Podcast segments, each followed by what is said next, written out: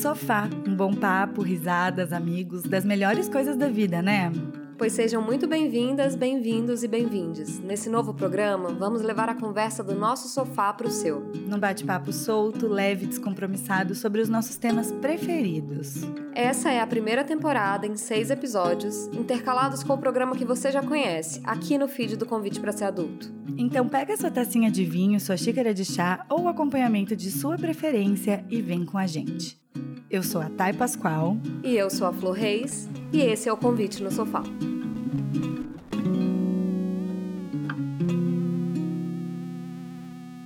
Oi, gente, tudo bem com vocês? Estamos aqui no nosso terceiro convite no sofá sobre um tema maravilhoso que a gente ama de paixão, duas pessoas que a gente ama de paixão, é, que vão se apresentar daqui a pouco. Já aviso a elas que aqui nesse programa quem se apresenta é o convidado, entendeu? Para a gente não ter que ficar passando o currículo é, de cada um, porque as pessoas têm currículos incríveis. Como é que a gente vai lembrar de tudo? É, gente, antes da gente falar sobre esse tema de hoje, que é livros, livros que marcaram nossa vida, as histórias que a gente leu e que nos mudaram, nos transformaram na vida, a gente queria dar os recadinhos paroquiais, não é mesmo? Olha, venham bater papo com a gente no nosso grupo do Telegram, rola muita mensagem legal, rola muita dica, tá todo mundo lá se curtindo virtualmente, apareçam. Uhum. Sigam a gente no Instagram, é, quem que, arroba convite para ser adulto. Quem quiser contribuir com o nosso projeto é super importante. É, o apoio de vocês, para quem puder nos ajudar e quiser fazer esse projeto ir para frente. É, a gente tem uma campanha de, de financiamento coletivo no Apoia-se, apoia.se barra convite para ser adulto. É isso, né? São esses os recadinhos, acho. São esses os recadinhos. A gente espera que vocês estejam gostando dessa primeira temporada do Convite no Sofá. A ideia é bater um papo descontraído e a gente escolheu realmente os temas que a gente mais gosta, então não podia faltar um episódio sobre os livros que marcaram, né? Os livros que marcaram nossa vida, nossa trajetória. Mas antes eu vou pedir então para as nossas convidadas maravilhosas se apresentarem e falar qual que é a relação com a literatura. Quer começar, Ali? Olá, meu nome é Alessandra, é, tenho a felicidade de ser amiga de Flor, Thay e Val. E a gente se conheceu, tudo isso, essa história de amizade começou num curso que não deixa de envolver literatura, né? Porque normalmente quem lê muito acaba escrevendo também, né? E quem escreve lê. Então, é, a gente se conheceu escrevendo e, em razão da profissão, a gente escreve todo dia né? Eu Sim. lembro que até nesse curso a gente conversou sobre isso, né? Que acaba se tornando escritor quem escreve todo dia. A minha formação, como a das meninas, é direito e a literatura e a escrita são lugares quentes para mim, assim, lugar que me traz conforto, me traz reflexão, me traz incômodo. E é isso. Muito bom, muito bom. E você, Val? Oi, gente. Então, eu também, assim como a Ali, né, conheci as meninas no, na escrita, né, no, no curso de escrita. Eu sou advogada colaborativa, sim, isso existe, por incrível que pareça. É, trabalho com o que eu gosto, assim, né, com um modelo de trabalho bem mais humanizado, eu diria assim, um modelo diferente de trabalho. É, a, a, a, literatura na minha vida, ela tem, assim, acho que Hoje estava pensando assim, de, de pequena, eu na biblioteca pública, minha mãe indo trabalhar e me deixando lá na biblioteca é, aos sábados que ela trabalhava, sextas, feiras, às vezes eu ficava no gibi, assim, no começo, me lembro daquele lugar super especial. É, é um lugar de sentido, né, onde eu encontrei sentido, assim, né, outro dia eu ouvi alguém falando que sentido a gente não busca, sentido a gente encontra, e, e é, é muito isso, um lugar que que me desaloja e que eu posso viajar, que eu posso, enfim, me transportar, minha calma. É, é isso. Assim. A Ai, literatura gente, conta a história, isso. né? Ela vai contando Sim. a história da nossa vida. A gente lembra às vezes, ah, porque eu li isso quando eu tinha tantos anos, né? Eu estava, sei lá, na faculdade quando eu li tal coisa. A gente sempre tem essas referências temporais com os livros, né? E daí, pensando nisso, queria saber de todas. É, qual que é o primeiro livro assim que marcou a sua relação com a literatura? Quer começar, Flor? Olha, é, eu estava pensando nessa coisa da ligação com a literatura, né? E isso que a Ali falou da, da literatura ser um lugar quente. E eu tive essa sensação, assim, de que os mundos se abriram para mim quando eu aprendi a ler, sabe? Eu me lembro da sensação de aprender a ler e de falar: ah, meu Deus, tinha isso aqui no mundo. E eu estar tá no, no, carro com os meus pais e eu querer ler tudo que estava na rua, assim, todos os outdoors, tudo que, que aparecia na rua. Eu queria ler, queria ler, queria ler. É, as, minhas, as minhas primas, eu tenho muitas primas e a gente cresceu muito juntas, e a gente brincava de pique no condomínio de, de algumas delas, tipo, todo dia. E a partir do momento que eu aprendi a ler, eu não brincava de pique com elas mais, eu ficava sentadinha lendo. É, eu acho que eu nunca mais brinquei de pique com elas, assim. E, e a minha mãe arrumou muito livro para mim na época, ela pedia para as pessoas, então eu tinha sacolonas de livrinho infantil, assim, aqueles de poucas páginas. É, não ocorreu a ninguém no, no primeiro momento me dar um livro, tipo, com várias linhas na página, assim, né? Uhum. Então eu lia tipo um saco de livrinhos infantis durante um dia, assim, eu ficava lendo um grande saco de livros infantis.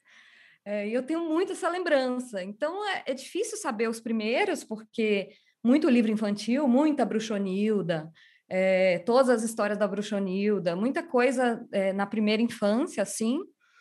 Mas uma coisa que eu me lembro da adolescência já, de me marcar muito, e eu já falei isso no segundo episódio do podcast, é, foi uma sequência de livros é, da Marion Zimmer Bradley, que é a, As Brumas de Avon.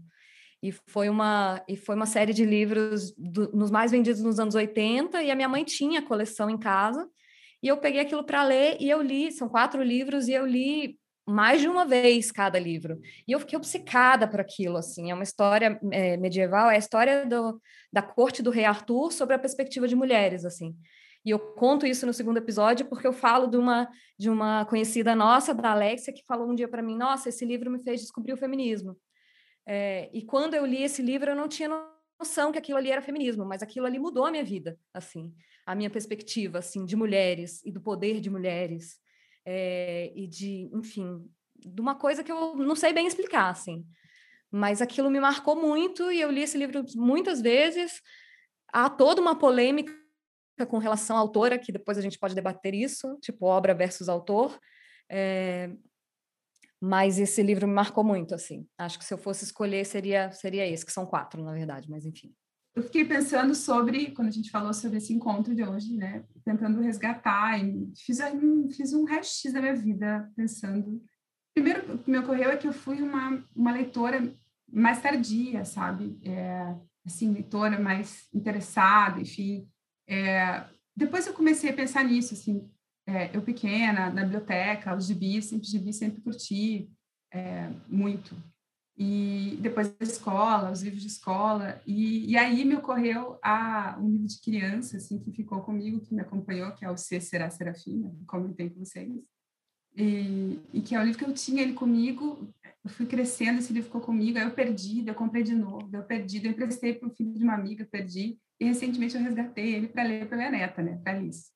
E, e lendo para ela, eu vi que é, esse livro fala muito de mim hoje, assim, né? A Serafina é uma menina curiosa, que faz perguntas, que tem um diário, que escreve para esse diário. E acho que foi por, a partir dela que eu comecei a escrever diário também. Fiz muito diário pequeno, bom, quem nunca, né? Diário. E hum. é, é um livro que marcou para mim. É, e eu não sei que, quantos anos eu tinha, talvez eu tivesse oito ou nove. E, e, e, também eu lia, e eu vejo, eu lia muito conto também. Eu gosto de conto, gosto de escrever conto, gosto de conto. E eu me lembro que os livros de gramática de português no colégio, que eu estava no colégio de freira, que tinha livro, não era apostila.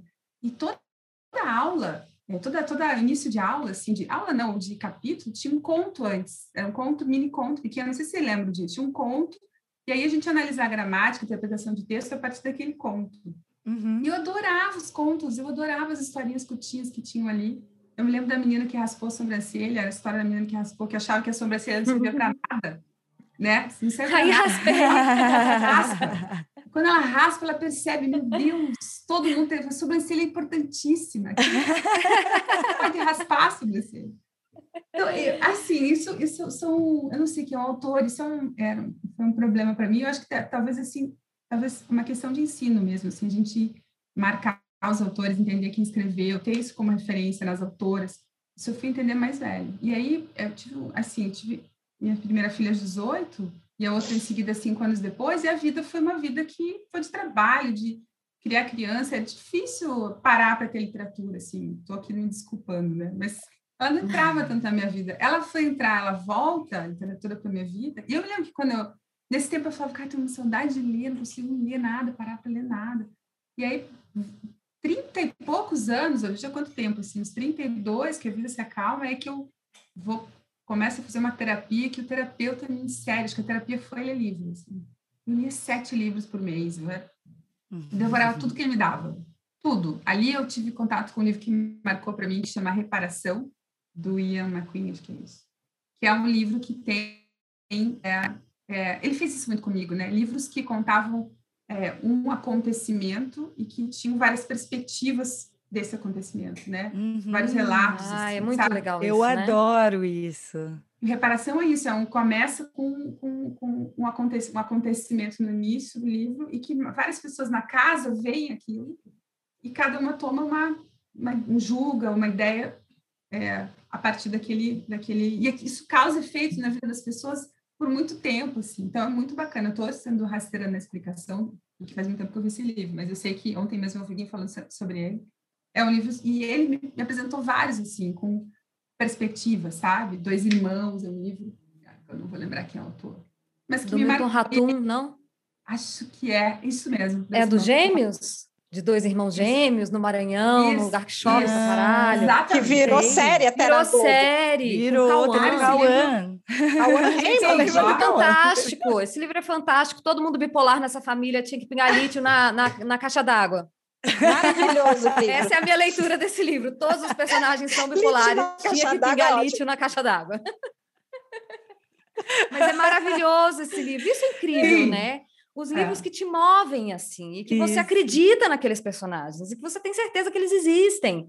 Ou que você fica assim, meu Deus, eu preciso voltar para aquele livro, eu preciso preciso saber o que está com esse personagem. Uhum. Como se tivesse acontecendo no paralelo aquela, aquela realidade ficcional. Não dá para deixar ele parado. E você né? não pode abandoná-la, assim, né? Uhum. É, eu acho que isso é, foi, para mim, foi a coisa mais fantástica da literatura desde o início, assim esse transporte para outros universos. Eu era uma criança muito sonhadora, eu brincava sozinha muito, eu viajava muito na maionese, assim, os meus pais cantavam para mim aquela música, Eu vivo sempre no mundo da lua. Eles falavam que essa música era Boa minha. Trilha sonora. Enfim. É, e aí, quando eu descobri a literatura, foi, né? Gente, pulei, entendeu? Pulei de ponta, assim, nesses outros mundos. Sim.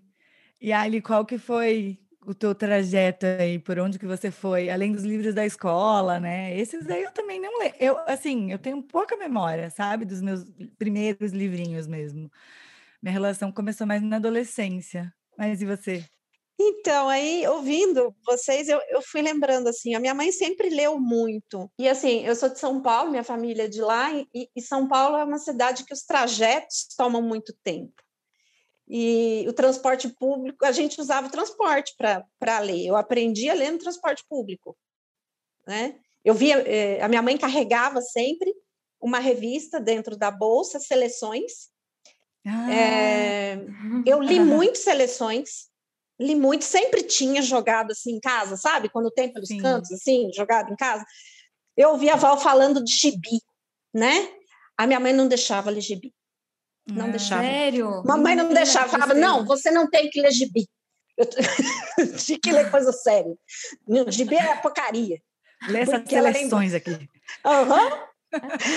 Uma criança e... lendo as seleções. Eu lia. Eu lia livro espírita, gente, quando criança. Eu também. Porque os meus é. pais estavam fascinados com o espiritismo, assim. Então eu lia livro espírita, era o que tinha na minha casa. Agora, eu lembro, assim, que nem a Flor, a mesma coisa, quando eu aprendi a ler, eu fiquei louca. Eu lia tudo que eu via na frente, outdoor, pichação, palavrão, tudo. Lia tudo. E o primeiro livro que eu lembro de ter ganhado de presente, e foi muito marcante para mim, porque eu fui alfabetizada no primeiro ano, aos seis anos de idade.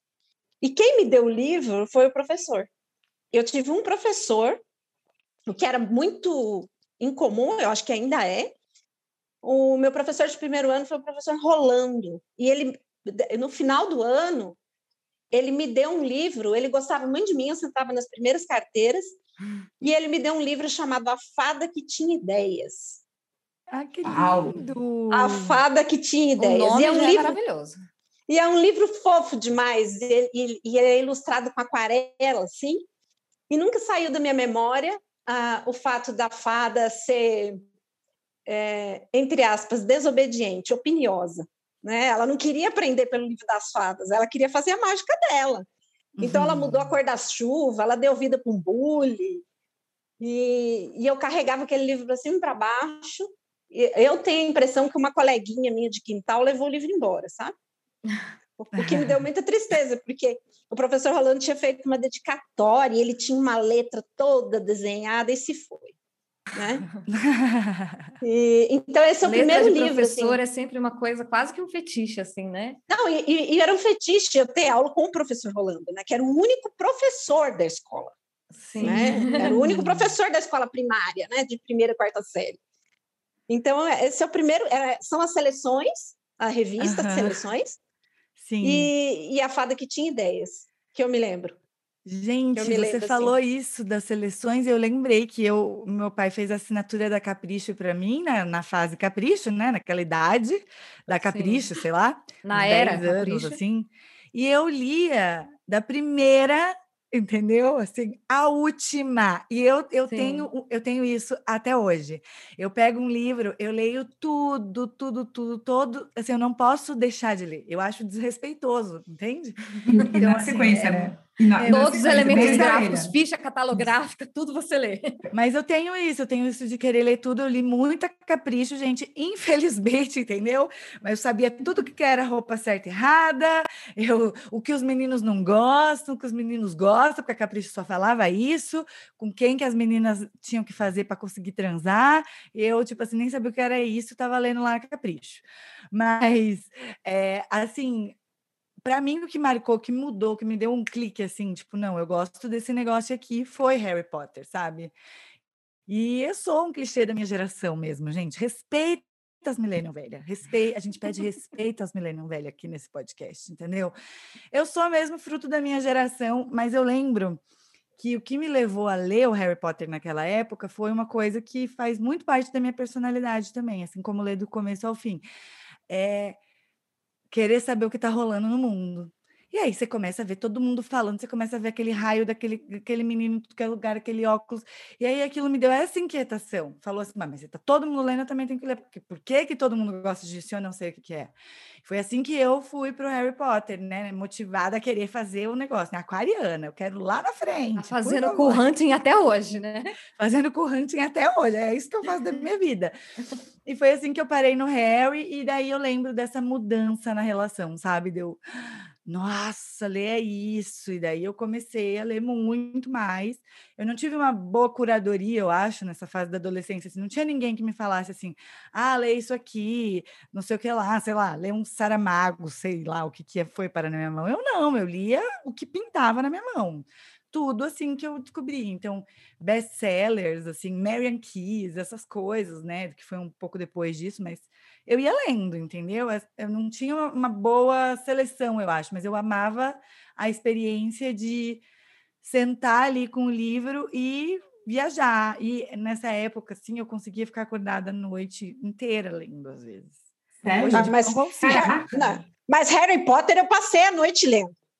Eu passei a Uhum. noite lendo, porque eu não Caraca. aguentava, eu queria saber o que, que ia acontecer. Eu não O que podia ia deixar o acontecer Harry, com o Harry? sozinho. Eu não Eu podia ia deixar o deixar o Harry menino sozinho. Não, não podia.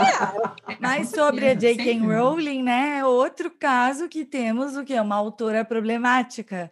Esse negócio de descolar o autor da obra é muito difícil, porque as novas polêmicas com a J.K. Rowling, com a, Qual que é a Naomi polêmica que eu não Wolf, sei? a da J.K. é, são, ela é super transfóbica. Ela deu tra- declarações transfóbicas. A mais de uma da- vez. É... A da Naomi Wolf, ela virou antivacina, entendeu? Mas Aham. antivacina, tipo, raiz, assim, chip na vacina, é, aquelas mais, mais surreal, assim. É, é, a Marion eu- Zimmer Bradley, que é a das Brumas de Avalon, ela foi acusada pela filha de manter um sistema de, de abuso de crianças, de eles, eles viviam numa comunidade hippie, sabe? Ela e o marido da época, e eles tinham, era uma comunidade hippie de, de sexo livre e tal, mas ele tinha essa tara por, por crianças mais novas. Enfim, é um troço feio, assim. E é engraçado que a gente começou a ver isso acontecer com os homens, né? Com os, com os é, criadores, homens, não apenas na literatura, mas no cinema, produtores, outras, né? produtores e tal. Poderosos em geral. É. E agora isso começou a acontecer com mulheres, assim. Eu senti que foi recente que isso começou a acontecer com grandes autoras, assim. Por exemplo, o mito da beleza da Naomi Wolf não tem como negar a importância do que ela escreveu no início dos anos 90 e as previsões dela foram não só como aconteceram, como foram superadas em muito, porque ela nos anos 90 ninguém sabia que a gente ia chegar nessa fase de filtro, por exemplo. Então, ela eh, a obra dela fez um, um panorama muito realista. E aí agora a gente sabe que ela é antivacina. E, e, e isso, né, enfim, é bem complicado, não sei. Não casa, né? Uhum. É, mas, Bom, mas eu acho que não casa mesmo, sabe? Eu acho não que casa, é... Não é. Sabe o que eu queria só ouvindo a Ali falar sobre a Lia de tudo e, né, e, e, e você fala da, cura, da, da curadoria, Thay? É, eu lembrei do Círculo do Livro. Né? Hoje a gente, hum. tem tantos, a gente tem tantas empresas... Verdade, Val, Círculo do Livro. Como que era isso mesmo, gente? O Círculo do Livro, ele era, é, era um, é, você comprava, você pagava por mês, era uma assinatura, era um clube do livro, né? Você pagava o valor por mês, recebia uma revistinha e esse e, e você escolhia alguns livros dentro da tua mensalidade lá. Um processo muito parecido do que né, a gente tem é, hoje. Que a gente tem. Né? Tem várias empresas boas tem. que fazem isso. É, e aí a minha mãe assinava o, o clube do livro, porque, enfim, ela achava bonito. Minha mãe não era uma leitora de livros, a família as pessoas não eram, mas eles eram leitores de jornal. Isso sim, assim, minha mãe uhum. via atrás daquele negócio grandão, assim, Gazeta naquele tempo, outra Folha de Londrina, porque eu sou de Londrina, né? Para as pessoas saberem, eu nasci em 73, né? Então, minha mãe é do tempo do jornalzão aberto, assim. Estava ali, enfim, Folha de São Paulo, ela adorava assinar, enfim. É, é, e aí, mas o círculo do livro ela achava bonito, porque vinha os livros com umas capas bonitas. E é isso que eu queria falar também.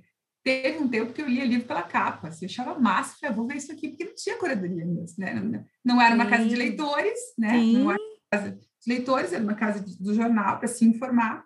E assim, eu ia muito. Às vezes eu falava, mãe, vamos escolher isso aqui, né? Capa bonita, teve muito, muita Agatha Christie foi editada por eles. E eu li Agatha Christie hum. por lá, assim, e era muito legal. É, Sidney Sheldon, gente, é muito Sidney Sheldon. Nossa, eu li muito, muito Sidney Sheldon. Sidney Sheldon tinha umas capas Uma delícia. bizarras, assim. Mas Uma delícia. Eu não li todas, é. mas li alguns, assim. Mas Sidney Sheldon é. é de virar à noite, né? Assim, é, aquele Sidney Sheldon, você fala... né? e, putz, muito... Eu lembro que minha mãe comprou a Divina Comédia e li, não entendi nada, assim, eu tinha, sei lá, 13 anos, né? Nossa. E, mas achei, era, era muito legal, foi, era, era a curadoria, né, do que eles... Era. O que eles ofereciam.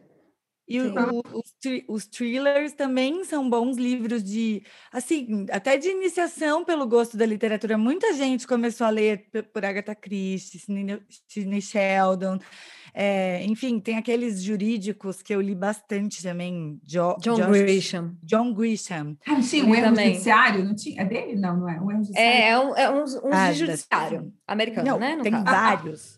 Tem a Firma, tem Rei das Fraudes, tem um monte, assim. E, e, é legal também, é um tipo de literatura que te prende, que leva, né, você a, a não querer terminar, assim, ou, ou querer terminar rápido aquela é, história. Ano passado eu li aquele Kindred, ah, que, sim. Que também é um mais best-seller, assim, e eu fiquei pendurada no livro, assim, amarrada com uma bola de ferro naquele livro, entendeu? Sim. Tipo, horas e horas e horas e horas e horas, assim. É, e eu acho que tem essas experiências muito diversas, assim, né? E o quanto a gente vai mudando o nosso foco, assim, dentro do universo literário ao uhum. longo da uhum. vida, né? A Ali comentou que a gente se conheceu escrevendo, é, e a gente, eu pelo é, a gente fez um grupo de estudos feministas, participou de um grupo de estudos feministas juntas, o Capitu, e a gente, durante muito tempo, leu muitas mulheres, né? Uhum. E eu meio uhum. que trouxe isso para a vida, assim. Quando uhum. eu me uhum. mudei para esse apartamento que eu moro agora, eu fui arrumar minha estante, eu não sabia que critério utilizar e eu não tenho paciência assim de fazer uma coisa muito criteriosa. Eu falei, eu vou dividir homens e mulheres para ver o que, que quanto que eu tenho de homens e mulheres. Foi difícil porque essa divisão binária nem sempre funciona, né? Uhum. Já, já tem assim autores que você não sabe onde que coloca, assim. É, mas eu fiz essa divisão binária e eu tenho o dobro de livros de mulheres do que eu tenho de homens, assim. Eu descobri montando a minha estante. E é uma coisa de desse movimento que eu, que eu fiz, que a gente fez, de começar a ler mulheres, assim, né?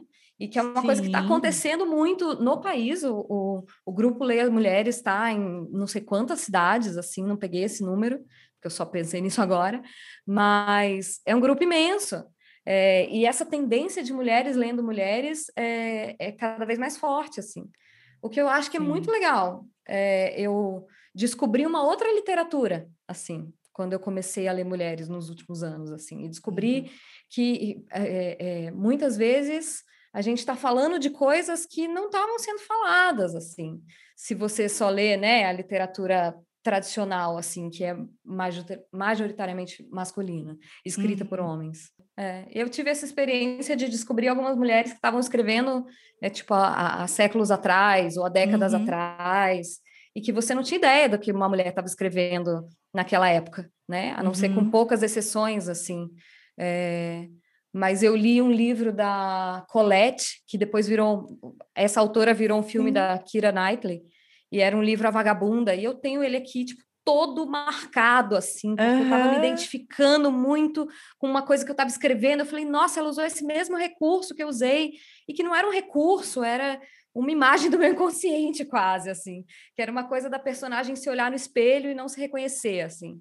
E eu tinha escrito isso num conto, e aí esse livro dela começou a acontecer isso várias vezes, assim, ela se olhar no espelho e ela não se reconhecer. E aí eu fiquei pensando, nossa, esse livro do início do século, assim, e essa pessoa está dizendo, está falando da mesma coisa que eu estou falando aqui. É, é, muito louco isso, né? É muito louco a gente ver as diferenças e as semelhanças entre mulheres de épocas tão diferentes da nossa, assim. Sim. E que são silenciadas no geral, né? Sim. E meninas, alguma, algum livro assim inspirou vocês para escrever, né? Já que todas aqui gostamos de escrever, escrevemos ainda que né? Muita coisa a gente não publica ainda, mas vamos fazer, né? Sempre o propósito de, de chegar lá quando estivermos com vontade e prontas, mas alguma coisa que inspira vocês a escrever, ou alguma autora ou algum autor que fez esse movimento para vocês? Olha, inspirar a escrever, eu acho que o gênero de escrita que, que eu me dou melhor é a crônica, sabe? Eu gosto do cotidiano. As primeiras vezes que eu escrevi e compartilhei meu texto com as pessoas, assim, eu lembro que eu escrevi uma crônica na empresa né, chamada O Buraco da Agulha, que partia de uma cena da minha casa, que, que o pessoal estava reclamando que não conseguia passar a linha pelo buraco da agulha. E, e eu lembro que eu compartilhei com o pessoal do trabalho e todo mundo gostou, né? E eu tenho um amigo meu que ele sempre falou para mim, Alessandra, quando você publicar, eu quero ser um dos primeiros, se não o primeiro a receber, porque eu gostei muito do que você escreveu, né? Mas assim, se eu disser que eu li crônica que me levasse a... não, eu acho que o que me levou a, a gostar desse gênero, a, a, a, transitar melhor nesse gênero, eu acho que foi a cidade que eu nasci. Acho que São Paulo, né? Você olhar para aquele mundão assim e tão logo criaram dispositivos móveis com música, eu comecei a andar com música, né? Disque Man. Nossa, das melhores coisas da vida andar com música, gente. Que andar sem trilha sonora? Aí depois eu baixava, tive um celularzinho assim que você empurrava ele para abrir, era possível baixar música. E eu baixei um, um, eu baixei um disco inteiro, gravei um disco inteiro do Arnaldo Antunes ali e andava por São Paulo ouvindo aquilo, né? Então, quando você olha para a cidade com trilha sonora, nasce uma crônica, né? Ah, você consegue olhar para aquele cenário de um outro jeito, né? O mundo visto com trilha, São Paulo visto com trilha sonora, é... eu vou contrariar lá o crioulo e é uma cidade que tem amor, sim. Existe amor em SP com trilha sonora. Existe amor, sim. Então, assim, foi isso, assim, eu acho que não, não teve um autor específico, mas o lugar onde eu nasci e onde eu vivi. Eu não sei, assim, vou, vou, falar mais recente, né? O lance de escrever, antes eu tinha uma escrita diarística que diz, né? O diário, contava de mim, enfim, era um desabafo, meu melhor amigo, né? Escrever no caderno e contar as minhas questões, assim, e a Serafina está lá comigo desde o início, né? Vamos, querido diário. Uhum. Mas aí eu vou escrever mesmo mais velha, assim, com, com um propósito mais... É, assim, ó, quando eu fiz mestrado em filosofia, eu me lembro que eu fiz um esforço muito grande para me livrar do direito de mim na minha escrita, daquela escrita burocrática, todos nós somos aqui, né? Uhum. Me livrar daquilo, então eu entrei no movimento de filosofia, eu achei que eu ia e fui, e lia e tal, aí eu fiz a minha, o meu TCC e muito legal, assim, tá, o professor já até faleceu, um professor aqui, ele leu tal, o da banca, né, meu orientador, ele leu, ele falou, muito legal o teu trabalho, assim, mas a tua escrita é tão burocrática, eu passei cinco, quatro, cinco anos tentando me livrar dessa maldita escrita burocrática e não deu. E aí que eu comecei, ah, vou, vou, vou entender um pouco mais como é que eu me livro dessa pessoa de dentro de mim, né? Porque só habito, só habito um corpo de advogado, eu não sou, não é essa é a minha alma, né? eu, eu acho que isso leva muitas pessoas do direito para a literatura, para a escrita, para coisas criativas, não só a literatura, né? Uhum. É, assim, sai do automatismo, a vida está tão automática, como é que eu faço? Como é que eu termino um e-mail de um jeito diferente? Como é que eu chamo? Porque as pessoas, né? Primeiro que elas não se ouvem, elas, elas leem, né? E assim, e se você escrever tudo igual, nem lido você vai ser, não vai ser nem escutado nem lido. E aí é, que eu caí nesse mundo um pouco mais sério de, de tentar ser mais descas, me descascar. E foi que eu caí um pouco mais no nonsense, assim, não é nonsense, mas uma escrita mais recortada, mais que combina com o jeito que eu penso, assim, né? Eu, eu penso tudo. Claro, o trabalho é diferente, pessoal, que me ouve. clientes, no trabalho eu escrevo direitinho. clientes, eu sou clientes, eu sou uma pessoa super racional e tal, mas assim, Esse Super é, burocrática. Quando eu saio, é isso, quando eu saio, quando eu saio desse corpo, eu quero, pô, eu quero coisas que me tirem desse chão. E aí, é, e foi aí que eu conheci a Lucy Colin, né? Que vocês sabem bem. É uma musa para mim, uma fonte de inspiração. Eu gosto do jeito que ela escreve. Acho ela criativa, original. Eu acho que às vezes eu é, tô, consigo me transportar para o momento, olha a minha, olha minha arrogância, pessoa, né? Me transportar pensando no momento em que ela está escrevendo aquilo, porque é, é, incrível, assim. Nossa Senhora daqui, que é o primeiro livro dela que eu tive contato, para quem é de Curitiba, assim, uhum. não vou dar nenhum spoiler, não vou falar, mas é um livro genial. Para os livros da categoria Val, assim, né? Que aqui em casa tem isso também. Chamam... Eles chamam categoria, categoria Val, Val, né? Filme categoria Val, livro categoria Val. Mas vou dizer uma outra coisa para vocês. Esses dois livros aqui, né, é, que chama... Você tem que falar o nome, porque os Opa, ouvintes não estão vendo. Pessoal, é verdade. É, porque eu, na verdade, eu tive contato no finalzinho do ano passado, no começo desse ano, e foi super bom, porque, como a Thay falou, né, eu queria fugir das coisas pesadas, né? Caíram uns livros maravilhosos, de textos bons, assim, escritos ótimos, mas super pesados, densos, assim, que combinavam com a pandemia, mas não combinavam comigo, né? Uhum. Falavam da pandemia, mas, e aí esses dois são dois livros do Richard Brautigan, conhecia ele, acho que é assim que fala, Brautigan. Ele é um americano e ele escreveu Açúcar de Melancia, ele escreveu Pescar Truta na América. Açúcar de Melancia, eu, tipo, eu queria ter escrito esse livro, entendeu? Porque ele, ele cria uma cidade que chama Eu Morte, é o nome da cidade, tipo, super bizarro, é um livro distópico, lisérgico, nos anos 60, ele escreveu em São Francisco. E, e, ele criou a cidade que chama Morte, e tudo é feito de açúcar de melancia. As coisas são feitas de açúcar de melancia. Mas o bizarro, o bizarro não é isso. O bizarro é o que acontece na vida das pessoas, que é, o, que é isso, né? O que a minha matéria-prima para escrever é o bizarro, assim, sendo advogada e a vida que eu tive, história de família e tal. Tem tanta coisa maluca, assim, a vida é uma ficção, né? A vida real parece misturar, assim, com a ficção. E ele faz isso, o livro, você fala, cara, você esquece que você está em Eu Morte, que tudo é feito de açúcar de melancia, porque é a, a vida das pessoas que. E é, é muito bom. E o outro é Pescar Truta na América, é, é, o livro em que ele, ele faz uma crítica assim aos americanos assim nos anos 60, ao estilo de vida americano. Mas pescar, pescar truta na América pode ser tudo, pode ser uma pessoa, pode ser um lugar, pode ser um sentimento, pode ser.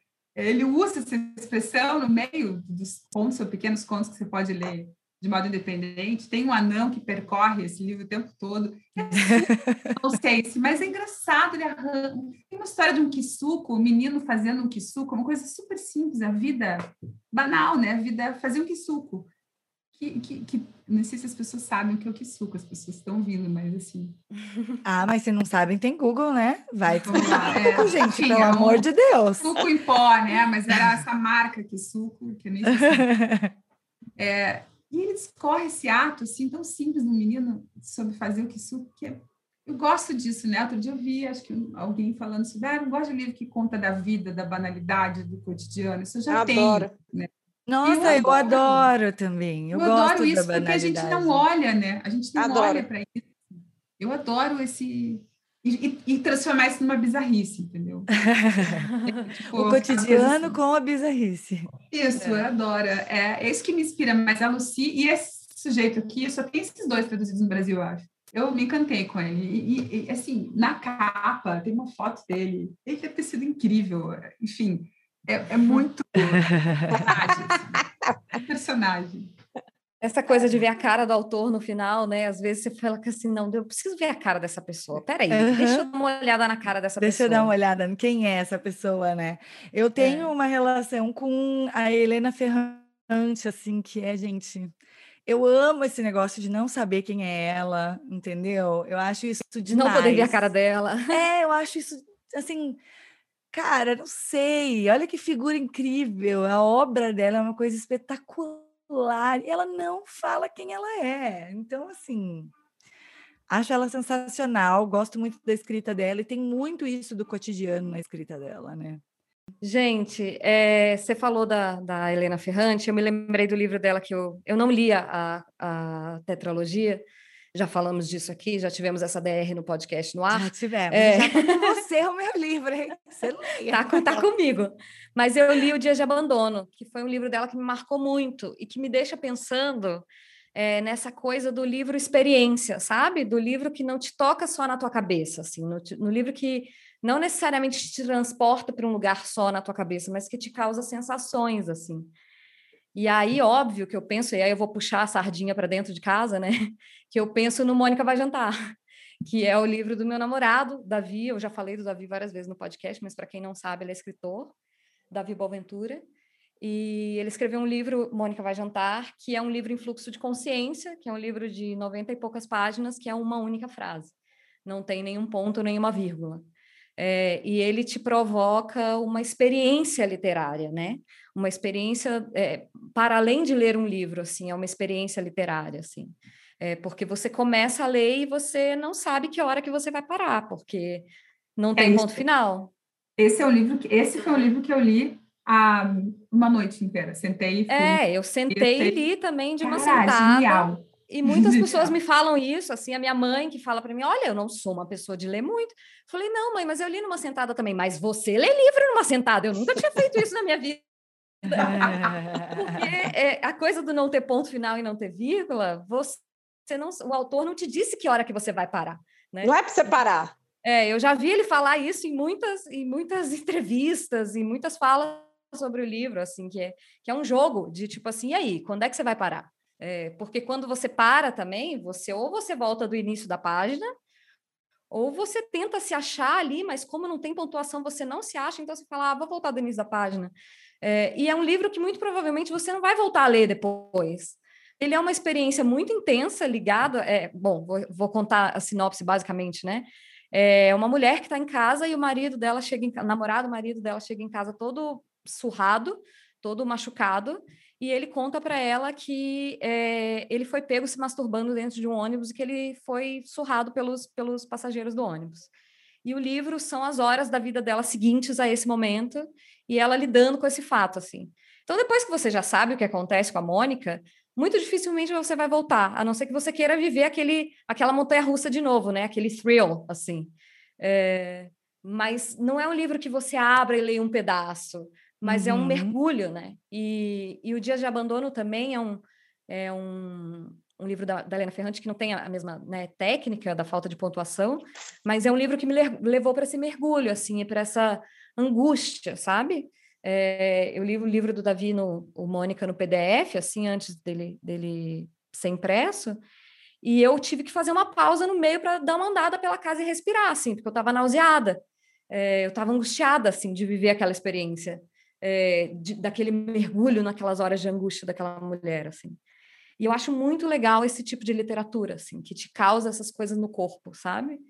É, que te leva para esses lugares, assim, de, de angústia, de incômodo, lugares que às vezes não são agradáveis, mas que você fala, caralho, olha isso aqui, né? Uhum. Tipo metamorfose também, né, do Kafka. Para mim foi isso. Nossa. Eu tava, eu li num momento que eu tava me sentindo assim não bem emocionalmente, sabe? Virando barata. É, eu tava, é, então você vai ali naquela experiência com aquele livro. Isso foi para mim também um livro que foi angustiante, porém assim, ah, entendi, captei, entendeu? Caiu uma ficha assim lá atrás, né?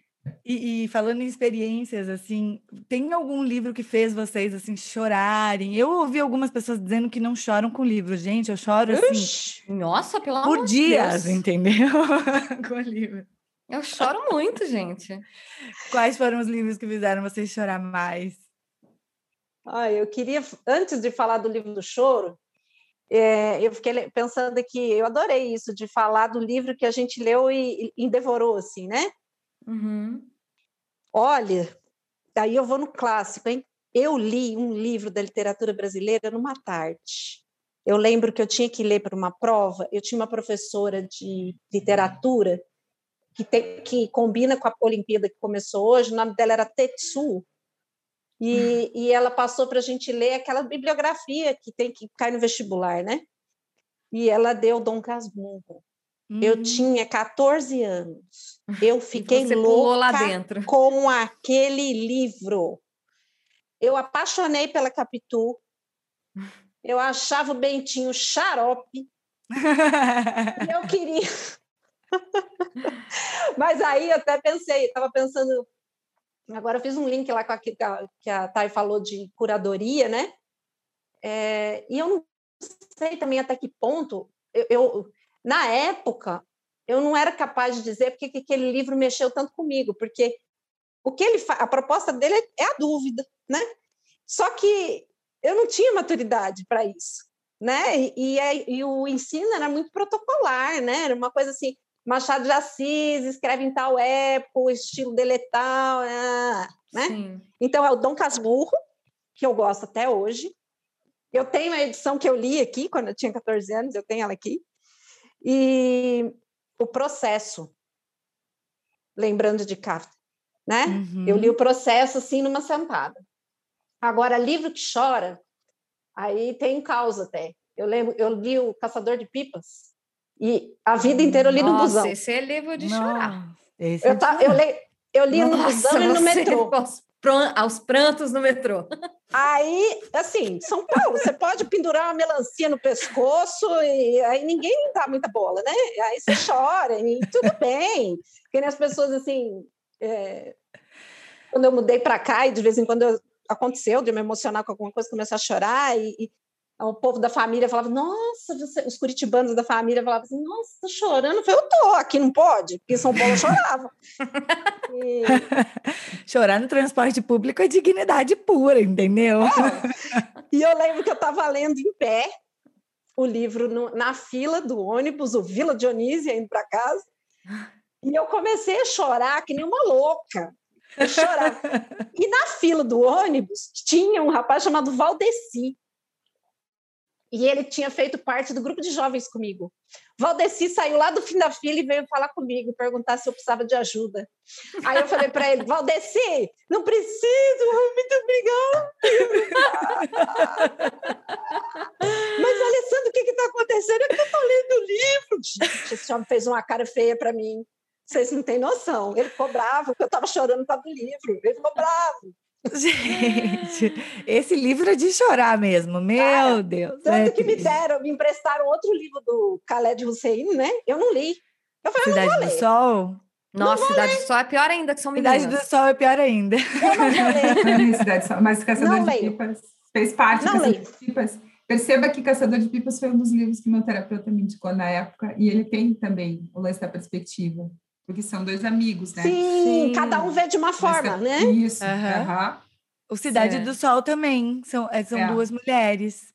É, né, também é de chorar bastante. Eu me lembro que eu chorei, mas eu me lembro que eu chorei muito num livro que é Princesa, aquela história das mulheres da Arábia Saudita. E aí, hum. pior que é verdade, isso que é pior, entendeu? Ah, sim. Nossa, esse livro, e aí eu também, eu chorei num transporte, mas não foi no ônibus, foi no avião, que eu estava com meu pai com a minha mãe, viajando, não me lembro para onde, mas eu tinha uns 16, 17 anos. E lendo Princesa, meus pais dormiram e eu fiquei com a minha luzinha acesa, não estava sentada junto com eles. Aí meu pai levantou assim para ir no banheiro, todo mundo no avião dormindo, só a minha luz acesa. Daí ele viu assim: o que você está fazendo? Eu tava. Ele fala disso até hoje. Ah, fui lá, cheguei no avião, ela tá lá sozinha à noite, chorando. o avião inteiro dormindo, ela tá chorando. Esse livro é o, assim, é para chorar. Eu, não, eu, nunca mais reli, não tenho coragem. Não quero chegar perto. Né? É. Olha, gente, eu lembro que eu me li, que eu, que eu me li, que eu li Cristiane F. Por 13 anos. Drogado e Que era 13 anos drogado e prostituída. Nossa, 13 anos. E não tinha curadoria e não tinha censura não. também, a gente. Não tinha censura. Mas a gente deixava a gente ler F aos 13 anos. Eu não tenho tanto livro que eu lembro de chorar, não, mas assim, tem duas coisas que marcaram para mim. Um livro que eu, eu me emocionei muito, assim, me fez. Eu acho que eu chorei. Teve uma cena, mas tem uma cena de estupro. É uma cena, uma cena de estupro ah, é... eu choro com toda cena de estupro no cinema, nos livros, em todos os então, lugares eu choro. É um livro que hum. chama Desonra. Eu não sei se vocês leram, que é do Coetzee, Joe Coetzee. Eu não sei se esse escritor tem alguma questão, né? Escritor, autor, não sei como é que é. tá Ele tudo é bem, amiga. Da, da, da África do Sul, Joe Coetzee.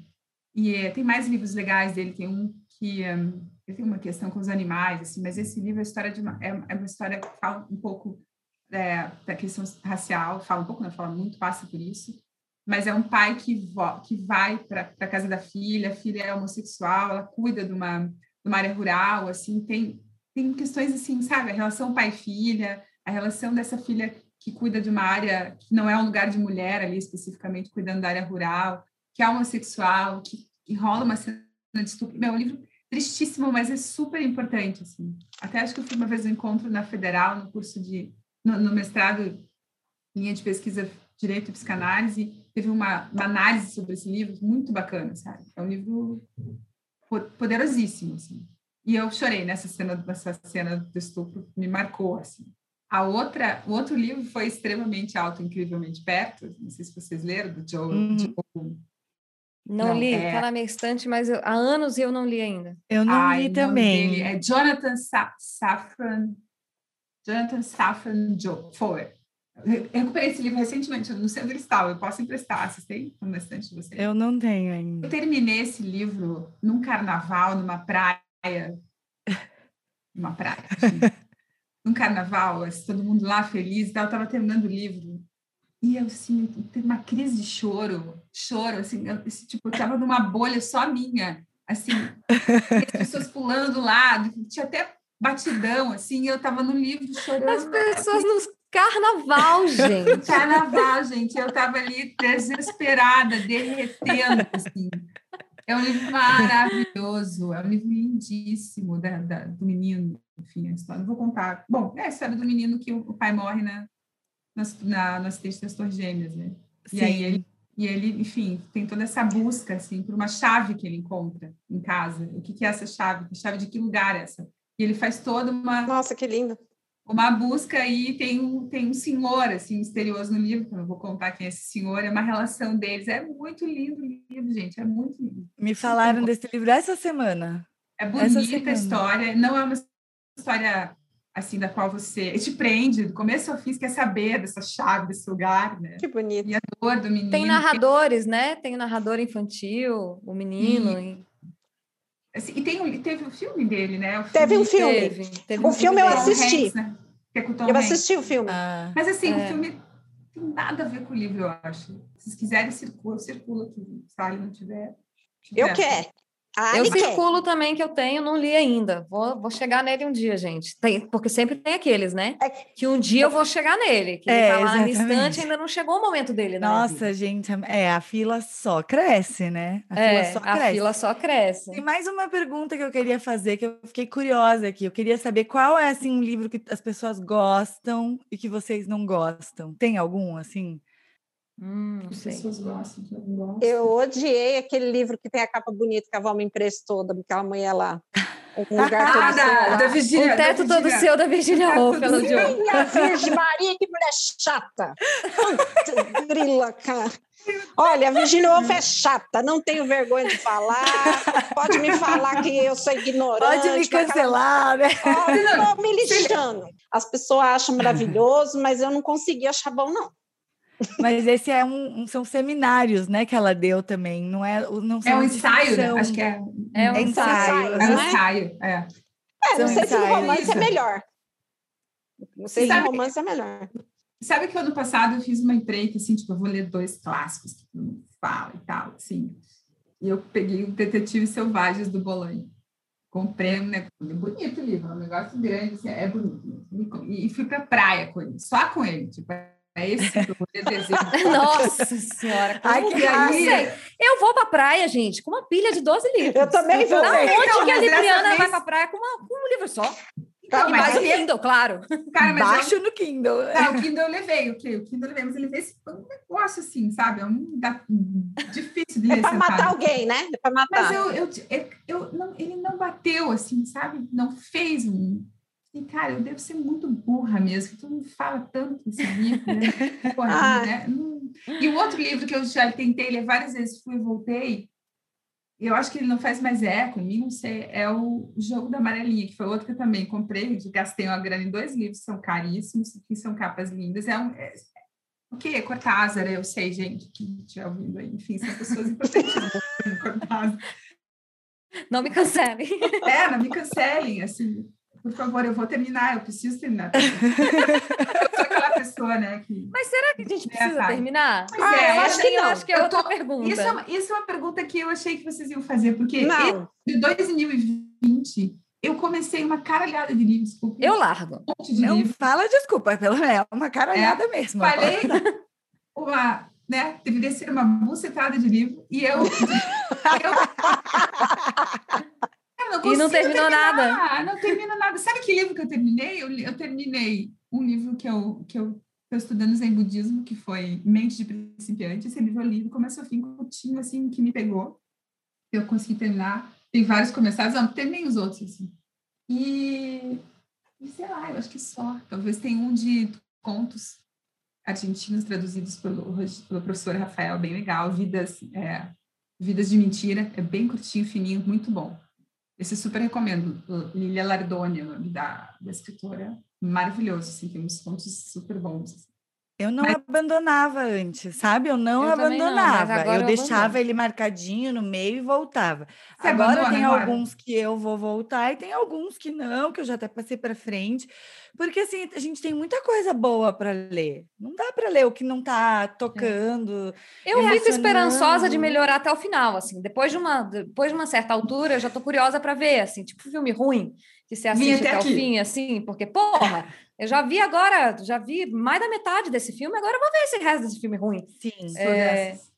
Mas livro Total. depende do tamanho, né? Se é um Sim. grandão, assim, você fala, pô, deu, né, amigo? Nossa, gente. Eu já me é. permito soltar mais, mas assim, eu é, até eu chegar à conclusão de que eu realmente não tô gostando, eu demoro, sabe? Eu também. Só que eu- daí eu sei, deixo eles numa reserva, sabe? É, reserva. Fica na reserva, fica no banco ali, No que eu vou dar uma pensada. Eu acho que a gente tem que poder não gostar dos livros, sabe? E poder não entender. Esse negócio que a Val falou dos clássicos. Cara, ninguém leu todos os clássicos. Quem leu todos, ah, é meia dúzia, entendeu? Uma pessoa ali que tem muito tempo, que não, não é todo mundo que consegue que estudou isso, que foi para É. esse lado de vida, assim, Sim, né? Uhum. então a gente vai Que fez ter, letras, assim, que, enfim. Vai ter esses buracos assim, esses livros que a gente não vai ter lido e que talvez a gente vá ler não vai gostar e tem que poder não gostar do, do caceta dos clássicos, tipo do um Teto Todo Seu, que a Ali não gostou. Eu vou falar uma coisa polêmica, mas o meu livro que está no meu banco de reserva, mas já deve ter uns dois anos que ele está no banco e eu não consegui voltar, é o Mulheres que Correm com os Lobos. Eu sei que Super ah, é hype. legal, é importante, todo mundo ama, as mulheres correm tudo com o lobo, uhul, mas eu não consegui correr. Mas, Thay, ainda. deixa eu te contar um negócio. Eu comecei a ler esse livro sozinha. E, e vocês sabem que eu não gosto. Assim, é, eu gosto de fantasia quando ela é fantasia mesmo. Uhum. Agora, esse negócio de pegar a fantasia, transportar para a realidade, e aqu- ah, aí aquilo me enche. Aí eu comecei a ler sozinha e não deu certo. Aí eu comecei a ler com mulheres, fizemos Uhum. um grupo, deu certo. Foi Ah, muito olha que só. legal. Aí a gente lia um capítulo e se encontrava para conversar a respeito do livro. Aí deu Ah, isso é certo. uma delícia, né? Encontrar para Aí falar de certo. livro é uma delícia, gente. Isso é Aí muito deu bom. super certo. Então, assim, é. se você quiser ler esse livro, vamos combinar um negócio assim. A gente lê um capítulo e se encontra para conversar depois, porque os Tá. insights são maravilhosos. Não, então, eu conheço outras pessoas que fizeram isso com Uhum. esse mesmo livro, mas o meu ficou encostado, não consegui voltar, não consegui ter essa conexão. Sei que ele é um livro importante, sei, sabe? Mas assim, eu preciso encontrar outro jeito de, de me representar para ele.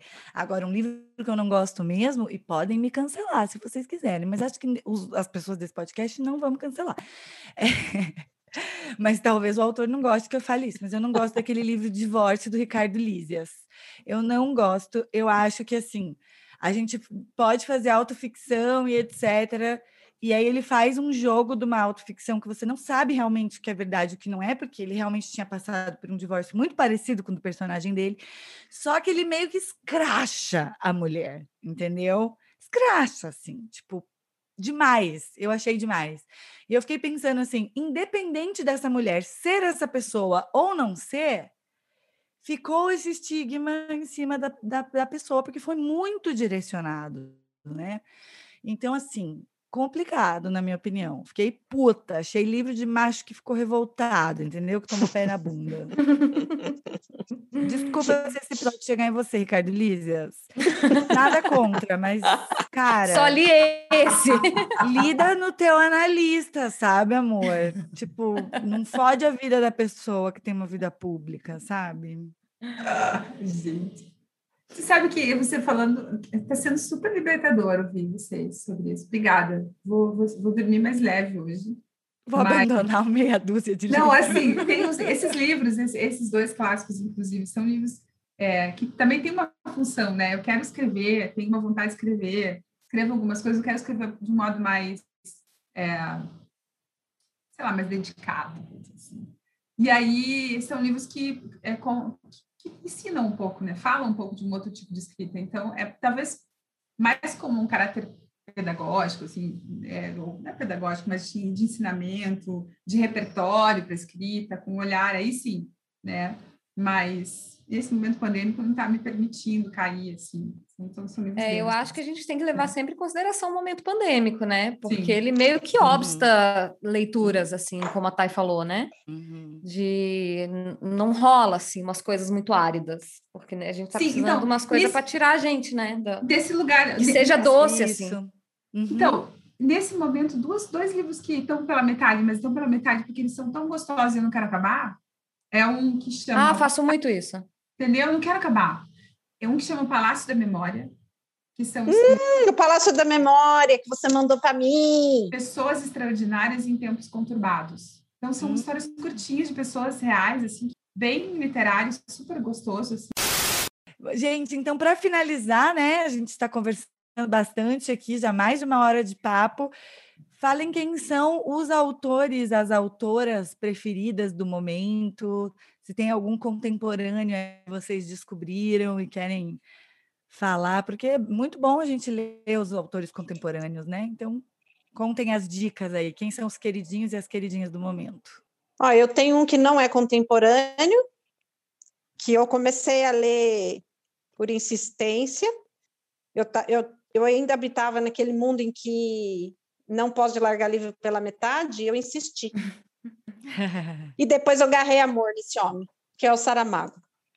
Uhum. Eu li, eu só tenho um livro dele que eu não li, que é a História do Cerco de Lisboa. O restante eu li todos. E gosto demais dele. Agora, um livro que eu li esse ano, que eu gostei muito, a autora, o sobrenome dela é Pilar, mas é um livro pesado. Eu não recomendo é, a leitura agora na pandemia, não. É, é um livro chamado A Cachorra. Ah, tá na minha eu lista. Estou com coragem, Val. Muito, eu gostei muito desse livro, mas assim, é um livro desafiador, assim, para algumas. Pra, assim, quem leu comigo num, num, grupo de leitura sentiu muito, sabe, assim, o, o livro. Eu gostei demais. Uhum. Eu achei a história muito boa, eu gostei muito, mas é um livro que precisa tomar cuidado, né? E tem outra que, que, que eu estou lendo e que eu estou gostando muito, que é Fazenda Africana, é Karen Blixen. Ela é, não lembro se ela é norueguesa ou dinamarquesa, e viveu na África no começo do século passado. Ah, você né? me falou desse livro. Eu gosto muito, até mandei um, um áudio para Val de um, de um trecho, acho. E, então, é esses que eu, que eu lembro agora, assim, que está na minha memória, assim, recente. Belas dicas, muito bom. E você, Val? Então, eu... É... Tem dois livros que estão me ajudando, assim, que eu estou lendo aos pouquinhos, que, é, que são livros leves, não, não posso dizer que eles são... Ah, enfim, não são, são contemporâneos, assim. Um que chama A História do Caminhar, que é um livro uhum. que a Rebecca Solnit, acho que é esse o nome dela, né? Ah, sim. Solnit ou Solnit? Solnit, eu acho. Solnit. Então, é, é muito bom, é um livro que fala sobre... Ela vai investigar a origem das caminhadas, enfim, tudo, desde a peregrinação, desde, enfim, quando o homem fica de pé, é um livro maravilhoso, tem me salvado, assim, as noites.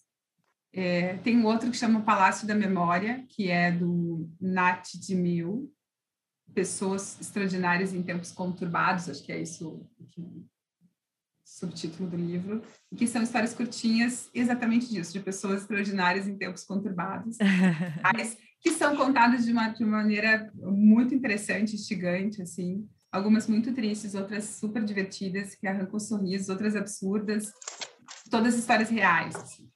Além disso, é um livro que me que ficou marcado em mim, que eu li, enfim, ficou me levantou várias questões, é o Avesso da Pele, do Jefferson Tenório. Não sei se vocês leram esse. Não, Não. li ainda. É, esse livro é maravilhoso, assim, ó, questões É bom que a gente sai daqui, questões né? de identidade, família. A gente sai daqui com uma lista monstruosa. Torto Arado também. Torto Arado, Torto Arado é lindo. Maravilhoso, maravilhoso. Esses dois livros na classe dos contemporâneos geniais, assim, super. Vão lá correr, comprar. É importante. Ler, comprar e ler. Livros maravilhosos. Olha, os meus são a Helena Ferrante, tudo, absolutamente tudo que ela for escrever, eu quero ler. Eu não li tudo da, da Helena ainda, mas já li bastante, gosto muito. E a Chimamanda também, as minhas autoras preferidas. Da Chimamanda, assim, eu não sei se eu tenho um preferido, mas o que mais me marcou foi o Bisco Roxo, mas eu adoro ela, né? Então tudo também é outra coisa, outra pessoa que tudo que ela publica eu quero ler. E o Walter Ugumãe, ai, nossa, como ele é maravilhoso. Eu adoro, adoro, eu amo O Filho de Mil Homens, assim, que eu acho que é o livro que é mais comentado dele, mas para mim, assim, é uma das coisas mais lindas que eu já li na minha vida. Eu acho maravilhoso. E dos brasileiros, né? Eu, eu até trouxe uma, algumas pessoas brasileiras aqui, mas é, eu queria falar da Ana Martins Marques, que é poesia, né? Eu ia falar dela. Isso está sendo bom demais na pandemia. Ler poesia está sendo bom. Eu, eu li algumas outras coisas, mas assim, acho que ela é uma das minhas poetas preferidas. Da Flor eu sei que também é, né? Mas sim, sim, ela estava aqui na minha. Não esqueçamos de Matilde. Sim, é. eu ia falar. Ana Martins Marques, Matilde, eu nem sou uma pessoa tão da poesia, poesia é uma coisa mais recente, assim, na minha vida, uhum. o que eu acho que é engraçado, porque no imaginário a gente acha que poesia é coisa de jovem, né? jovem, passional, tal, escreve poesia e nos clássicos assim, né? A gente tem muitos poetas super jovens e tal. E, mas eu acho que a poesia para mim foi uma coisa que despertou mais velha, assim, essa, esse gosto pela poesia. E a Matilde eu descobri no YouTube, ouvindo ela falar. Ela tem uma voz maravilhosa, Matilde Campilho, gente. Não falamos o nome dela todo. Uhum. É uma uhum. poeta portuguesa é, que tem coisas dela no YouTube, poemas, ela lendo alguns poemas no YouTube. E ela tem um livro maravilhoso que é o Joque. O mais recente não é poesia, né? É de, é de histórias. Ah, é... Maravilhoso. Flash tenho. Também é o que eu leio de pouquinho, assim, para não acabar. É. E eu amo a Rosa Monteiro. Assim, eu, eu tenho lido muito, tipo, quero ler todo mundo, mas eu amo a Rosa Monteiro. É, que é a minha autora que eu leio tudo que ela tudo que ela escreve assim porque eu tenho certeza que eu sou uhum. amiga dela é, uhum. é maravilhosa. Não, mas você é amiga... não mas pera lá você já é amiga da Rosa e você já chamou Matilde de Matilde, né, Bem? Exatamente. Das Não, sou íntima, entendeu? Sou íntima. É, a Rosa, eu tenho certeza que nós somos amigas, assim, algum, em algum outro plano. Ela, ela, tem uma coisa de uma escrita jornalística, assim, que ela bate papo com o leitor e ela muito me leva, assim. Então, ela, recentemente, assim, ela é, tipo, uma daquelas pessoas que eu quero ler tudo, assim. Nossa, gente, muito livro, muita história, muita coisa para falar, né? A gente precisa encerrar em algum momento, mas antes da gente terminar, a gente queria fazer aquele quadro já clássico, perrengue de adulto.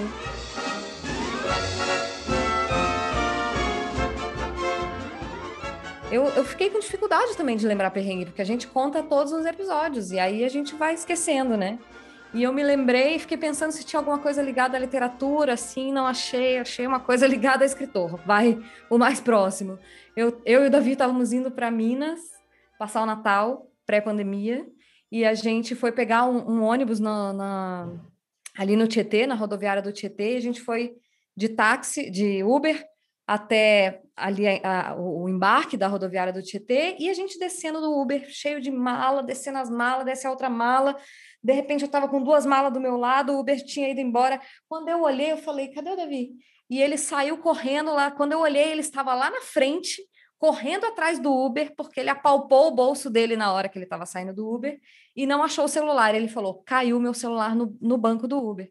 E o Uber foi embora, São Paulo, rodoviária Meu do Tietê, do com o celular dele, e ele saiu correndo. Eu não sabia que era isso que tinha acontecido. Ele saiu correndo atrás do Uber eu fiquei com duas malas olhando, falando: o que, que aconteceu que ele está correndo atrás do carro? Começou a gritar, o carro não vinha, o carro não vinha. Ele estava com uma garrafa de água mineral, ele arremessou a garrafa de água Olha, mineral no carro.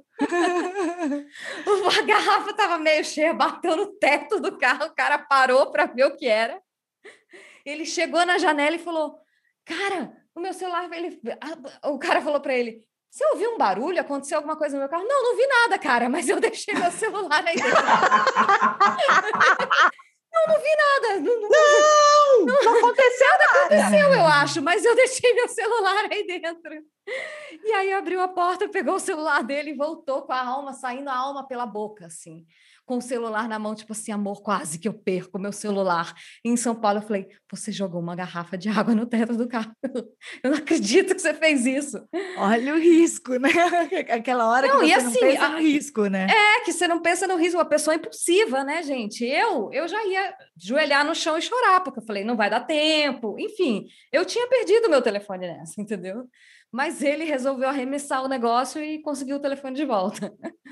Ou seja, um perrengue dele, mas assim, eu estava junto, partilhei a angústia, então serve. E aí, meninas, e vocês? Eu tenho, eu tenho um perrengue com São Paulo.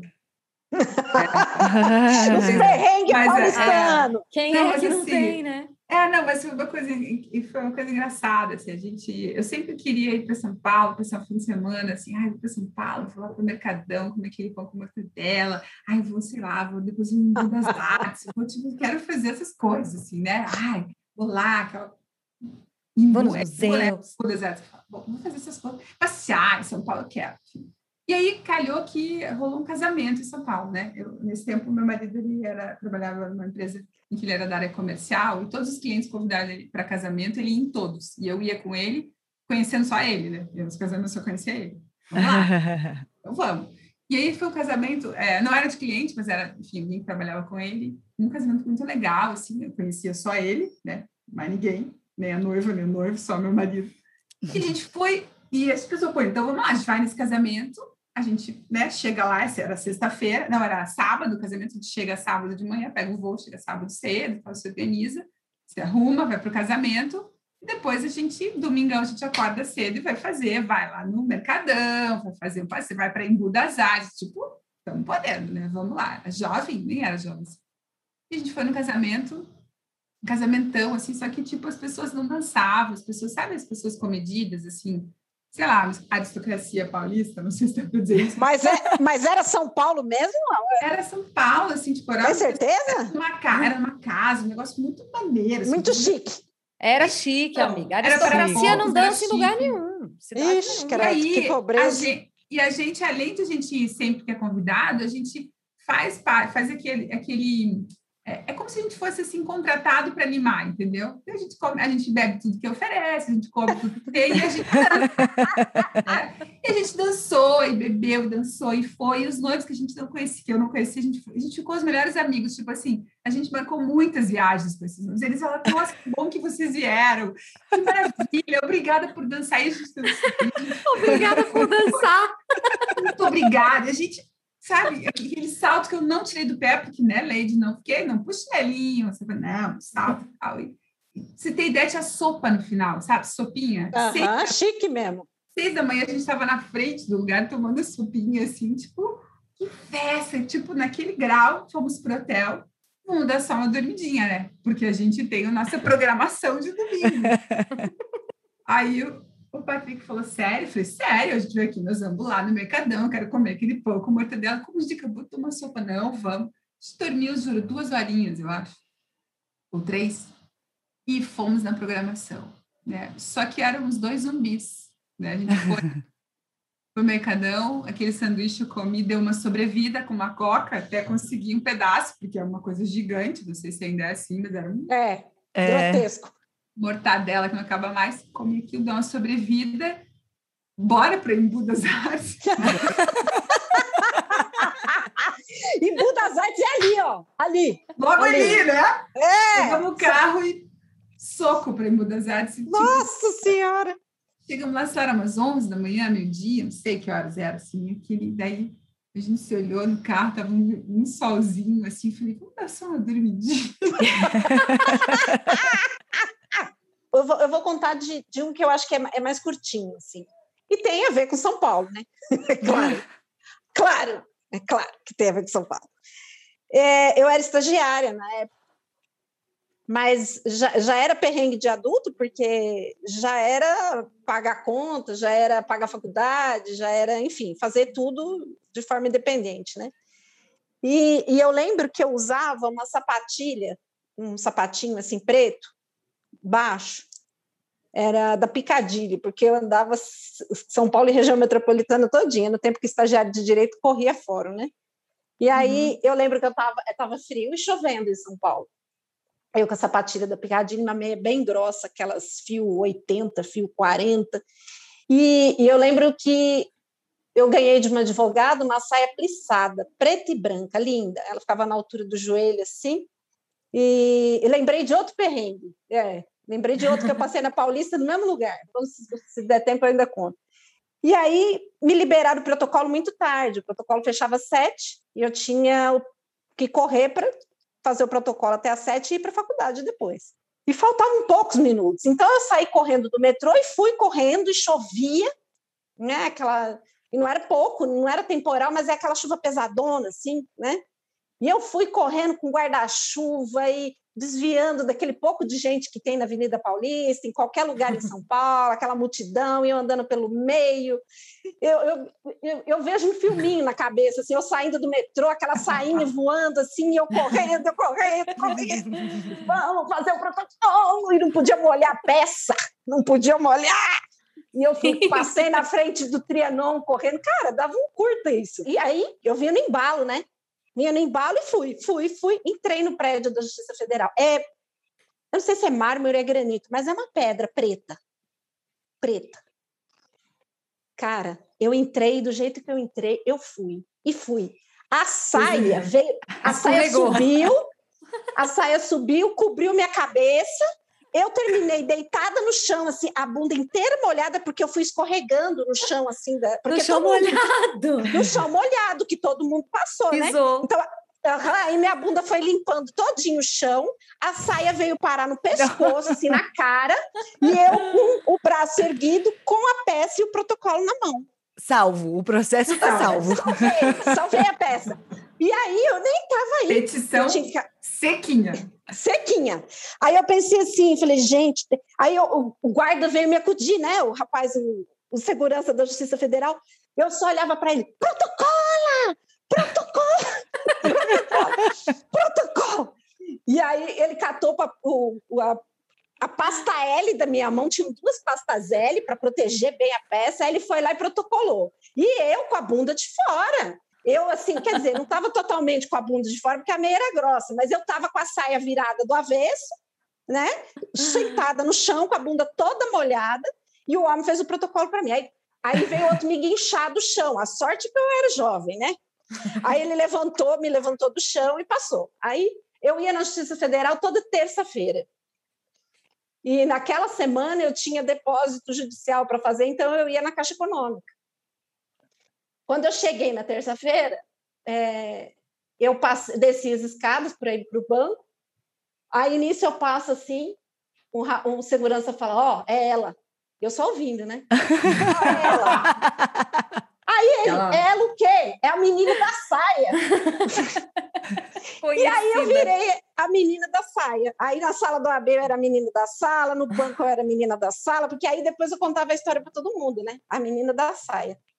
Viu? Viu os jovens que não sabem o que é o, pro, o, processo de papel. Vocês não sabem o que era ser estagiário nessa época. Tem que se Física. jogar no chão, fazer um peixinho, mas tem que fazer o protocolo. Era maravilhoso, maravilhoso. Chega Todo final de tarde, a fila do protocolo do, do, de todos os fóruns era aquela correria. Não tenho saudades. Eu tenho, eu tenho. quando, não correria, quando não era correria, fazer audiência, né? Desculpa. É, o meu perrengue é, hoje é com bicho, né, gente? Porque assim, se você, basta você ter um animal de, de estimação que você vai passar por muito perrengue nessa vida. A minha cachorra, ela é vira-lata, nascida de uma vira-lata, num terreno baldio, abandonada, em, em Piraquara, que é a região metropolitana aqui de Curitiba, mas ela não sabe disso. Ela não sabe. Ela acha que ela Nasceu enfim, em Buckingham. Ela nasceu em Buckingham, que eu sou a rainha da Inglaterra e que ela é uma cachorra real. E aí que ela já me deu vários, vários problemas. Mas tem uma coisa que ela faz que ela é muito ela é o tipo de cachorro que ladra e não morde, literalmente. Ela, ela enfrenta todo mundo, ela late para os cachorros. Na chácara dos meus pais, a vida fica sempre lá com eles, né? Passa a semana e tem cachorros no vizinho e que são amigos, né? Os vizinhos, os vizinhos são amigos da minha família, inclusive, tudo tranquilo.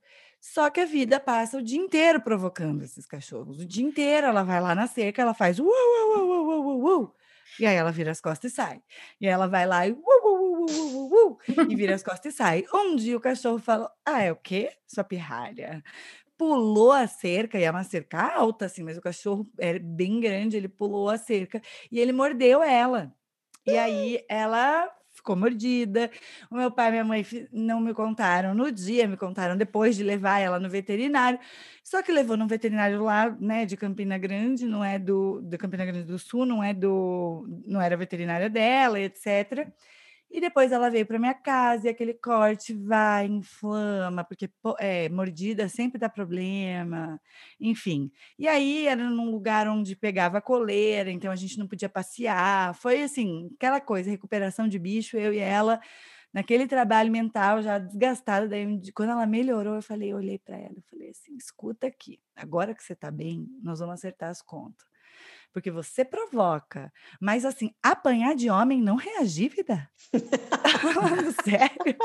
Você tomou uma mordida de macho e você não revidou? Aí. Foi isso. Teve foi toda um uma mês, DR com a cachorra. Toda uma DR. Foi um mês tratando de de corte e de veterinário, mas a cachorra melhorou, tomou uma bronca, porque aqui tomou porrada de homem, o mínimo que você faz é revidar. Entendeu?